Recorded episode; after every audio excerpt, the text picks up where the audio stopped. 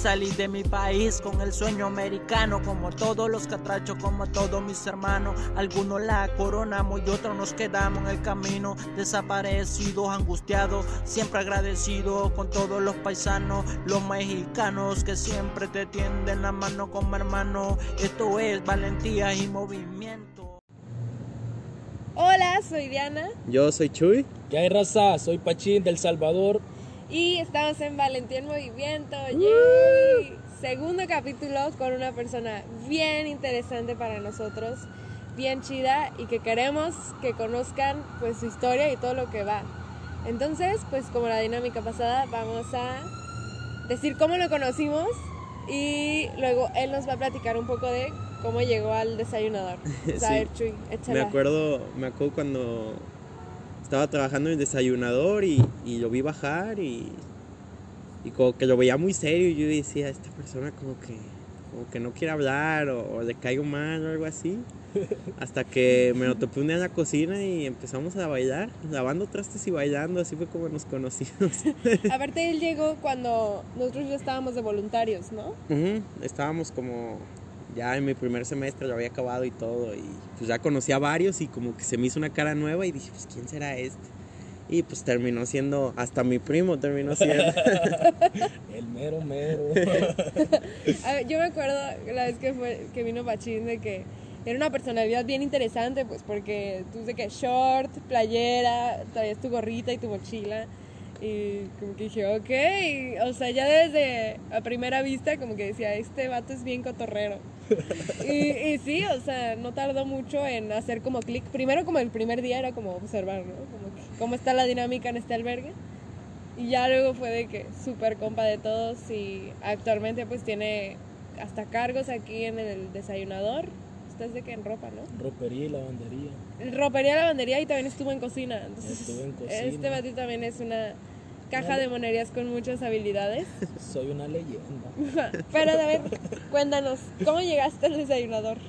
Pues, ¿cómo llegué al desayunador? Yo creo que esta plática ya la habíamos tenido hace bastante, pero se la voy a volver a recordar para que también para que también sus amigos pues y con los que estén trabajando este proyecto pues sepan un poco más de la de nosotros pues como inmigrantes que nos toca pues salir de un país pues para venir a ser aceptado a otro Eh, pues como yo llegué a México fue por base de, de tren camiones subirse en la bestia algo peligroso que solo hay que comen- encomendarse a Dios y que todo salga bien pues y pues gracias a Dios pues aquí estoy en Tijuana y en el Padre Chava El padre y Chava. en el Padre Chava, aquí donde me vine a encontrar a, a mis primos perdidos, que no sé qué se me habían hecho estos primos, pero sí es algo, es un riesgo que se toma uno por tal de superarse en la vida. O sea, son riesgos pues que a un largo, a un largo plazo, bueno, depende cómo, uno lo quiera ver, si es para pequeño o largo plazo, pero son oportunidades para poder crecer, pues, ya que en, mi país, en El Salvador, pues porque igual yo soy originario de El Salvador, pues es tanto como las pandillas, eh, no hay muchas oportunidades de empleo, pues lo que afecta más que todo a los jóvenes. Y pues venimos acá pues a ver, a hacer dinero, como dinero, dinero, dinero.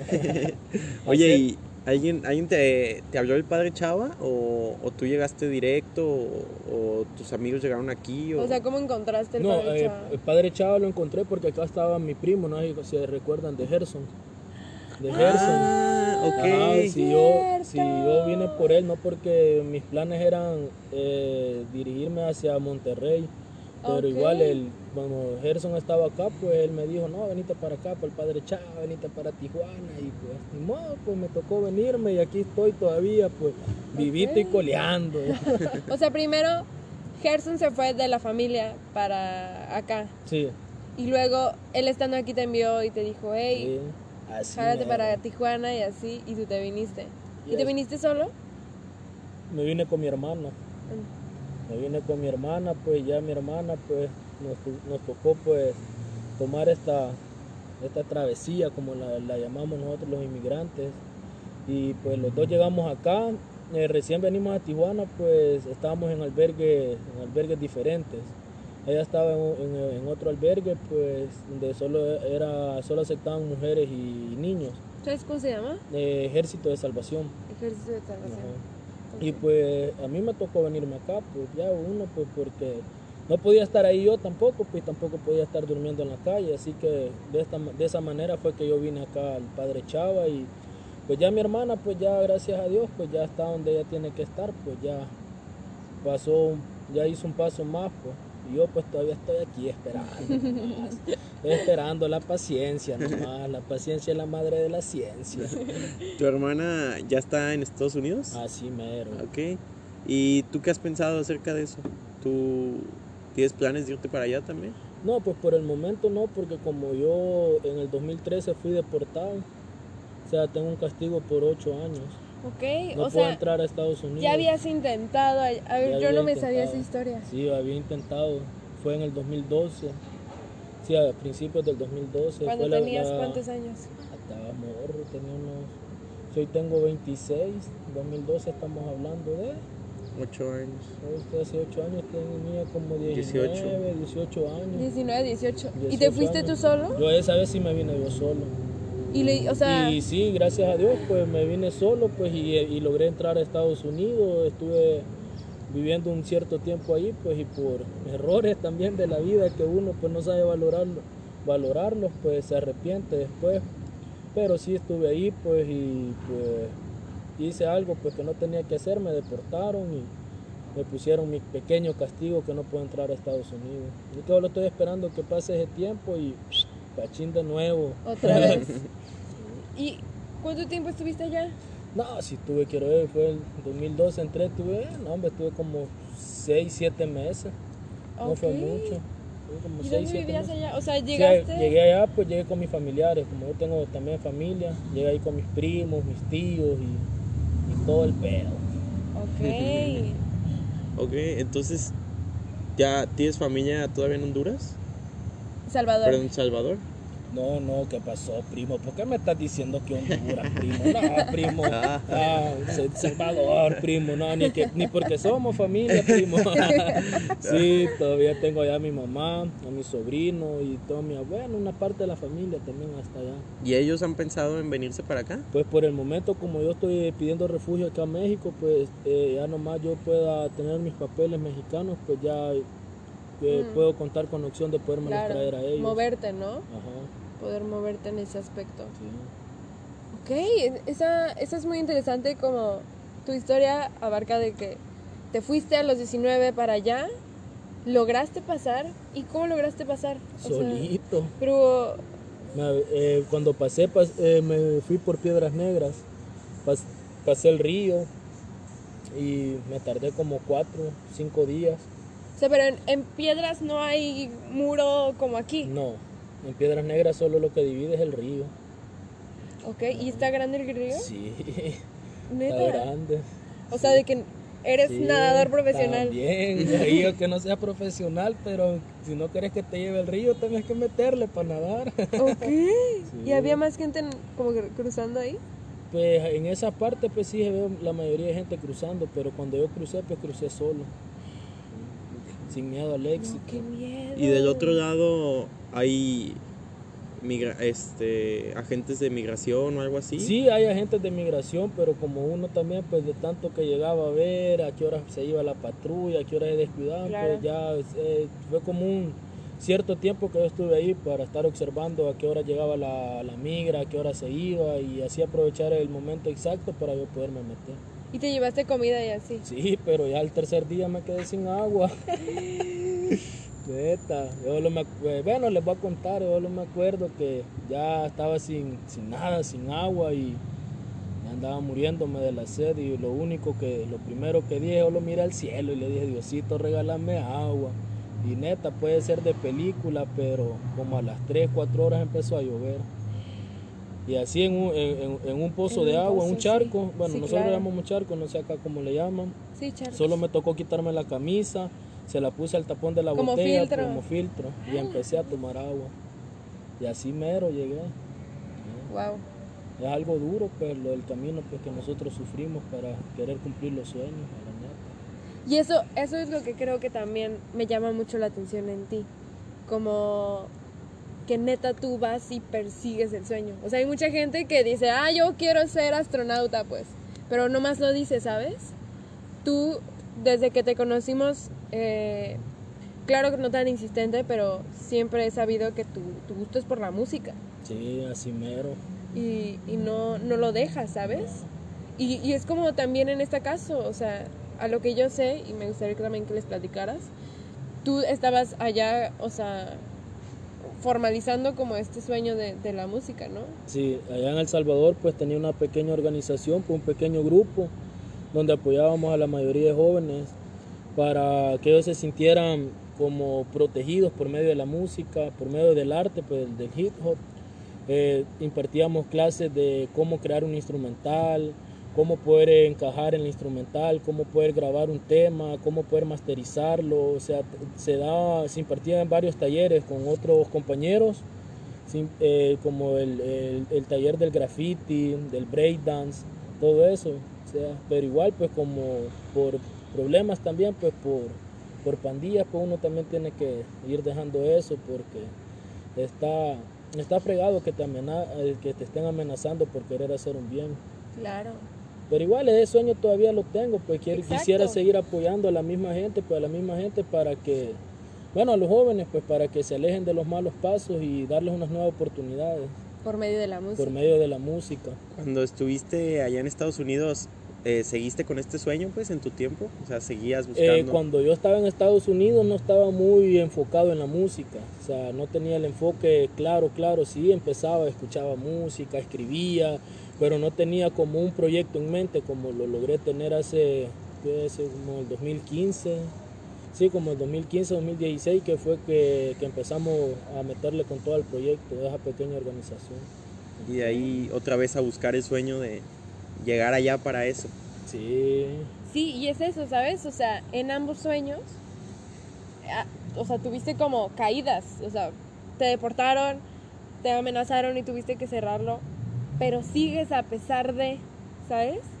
Y eso es algo que en pocas personas he visto. O sea, que lo dicen muchos, Pero pero, no que, ajá, pero que lo hagan realmente, creo que hasta podría decir que eres el único, ¿no? Que es, por, o sea, ¿qué- ¿por qué crees?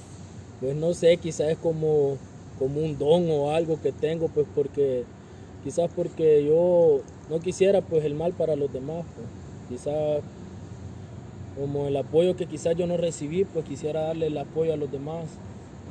Creo que quizás soy muy insistente en las cosas y pues me quedo conforme hasta que lo logro. Qué chido. Y ahorita que mencionas eso del apoyo, ¿te sentiste apoyado cuando entraste a México? Pues cuando entré a México la primera vez, sí, eh, hubieron, bueno, unas personas que ahí en Piedras Negras, pues, que sí me ayudaron bastante, o sea, me dieron donde vivir, me, me daban comida, igual, pues. Más personas estoy bien agradecido, pues, porque fue mi primera vez que yo entré a México. Y, Y fue- estabas chiquito. y estaba pequeño, bueno, ni tanto, Bueno. ni tanto, pero ahí. Sí. Y sí, como le digo, pues aquí pues hay personas buenas y hay personas malas, pues en todo el mundo es así, donde sea, donde sea, pero igual pues hay que pedir siempre pues a Dios pues que bendiga a cada una de las personas que vienen ayudando pues a los inmigrantes, pues a los mismos paisanos de uno. Y esa, esa misma ayuda, se me hace muy bonito eso. Siempre lo platicas como con mucha fe, pues este, te escucho que siempre que hablas de algo, hablas mucho de tu fe y, de Dios, pues, o sea, ¿te ha fortalecido estar con Dios en todo este camino?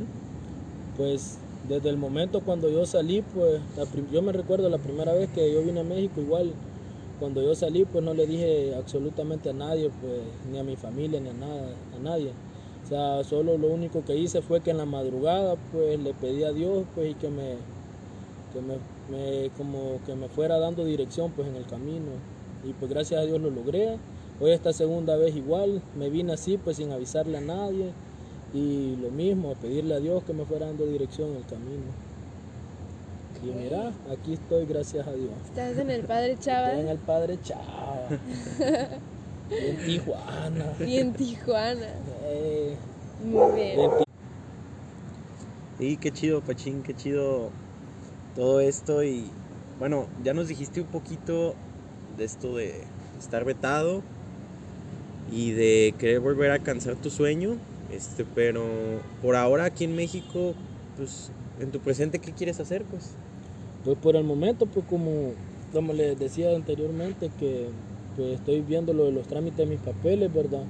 Pues quisiera ya pues tener ya mis papeles y poder pues traerme al resto de mi familia que está allá, pues y poder hacer una pequeña vida aquí, pues por el momento, pues porque como les digo, pues acá hay un poco más de oportunidades de empleo y todo eso. Y eso sería como mi objetivo ahorita. O sea, primero tener mi, o sea, ser legal acá en México y de esa manera pues poder traer a mi familia para que no sufran pues lo que yo sufrí.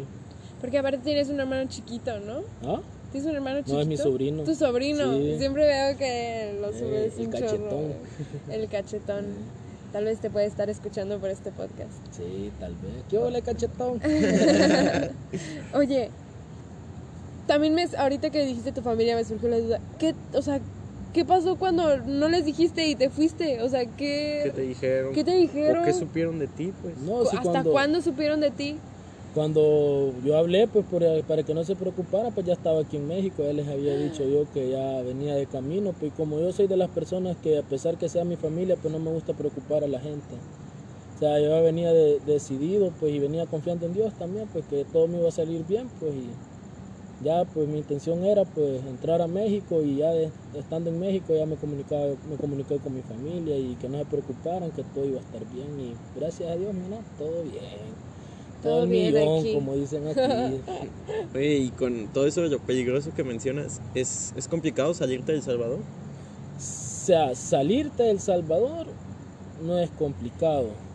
Complicado es entrar a México y venir hasta cualquier frontera, porque, o sea, la mayoría, pues, a veces no tenemos eh, la economía, pues, digamos, de poder venir cubriendo gastos que de autobuses, que taxi, que hotel, que comida, sino que eh, lo, lo más complicado es pues viajar en, el tren, en la famosa bestia. Eso es lo complicado porque venís a veces hasta días sin comer, días sin tomar agua, días en el tren, pues o sea, te tenés que venir cuidando de, de cualquier malandro Claro. o algo pues que llegue a pasar por ahí, pues porque como bien, pues no sé si ustedes han escuchado pues las historias, pues que bajaron a tantos inmigrantes de la bestia, bajaron a tantos inmigrantes de la bestia, pues son lo- los riesgos que uno corre, pues ser secuestrado, asesinado, todo por, ¿qué? por unos dólares. O sea, sí, como que me hace sentido de, o sea, te subes y ya no te bajas hasta que, ¿hasta dónde? Hasta donde el tren llegue. Hasta donde el tren llegue. Sí. Y hasta ese tiempo, o sea, tú no puedes comer, o sea, no te puedes bajar, no es como que, ah, sí, baja ese señor, Sí, quiero ir a hacer pipí. No. Ah, pipí, no me acordaba. Ay, hay, que, hay que ingeniárselas. Sí, claro. Ahí te tenés que colgar del tren nomás. Oye, ¿y cuánto tiempo, o sea, si te acuerdas, cuánto tiempo se hace Desde que entraste a México, hasta así, si te acá? avientas de tirón, ¿cuándo te echas hasta Tijuana? Eh, bueno, esta vez que, que yo entré, como venía también en, eh, en, en la bestia y venía en autobús, eh, me hice alrededor de 12 días. Ah, Ok. 12 días, pero la primera vez que yo entré, porque fue puro tren, me hice como un mes y medio, porque como venía puro tren y como a veces el tren no salía, tenías que esperar que el tren Saliera. saliera, eso es lo que te atrasaba. Ok, ya.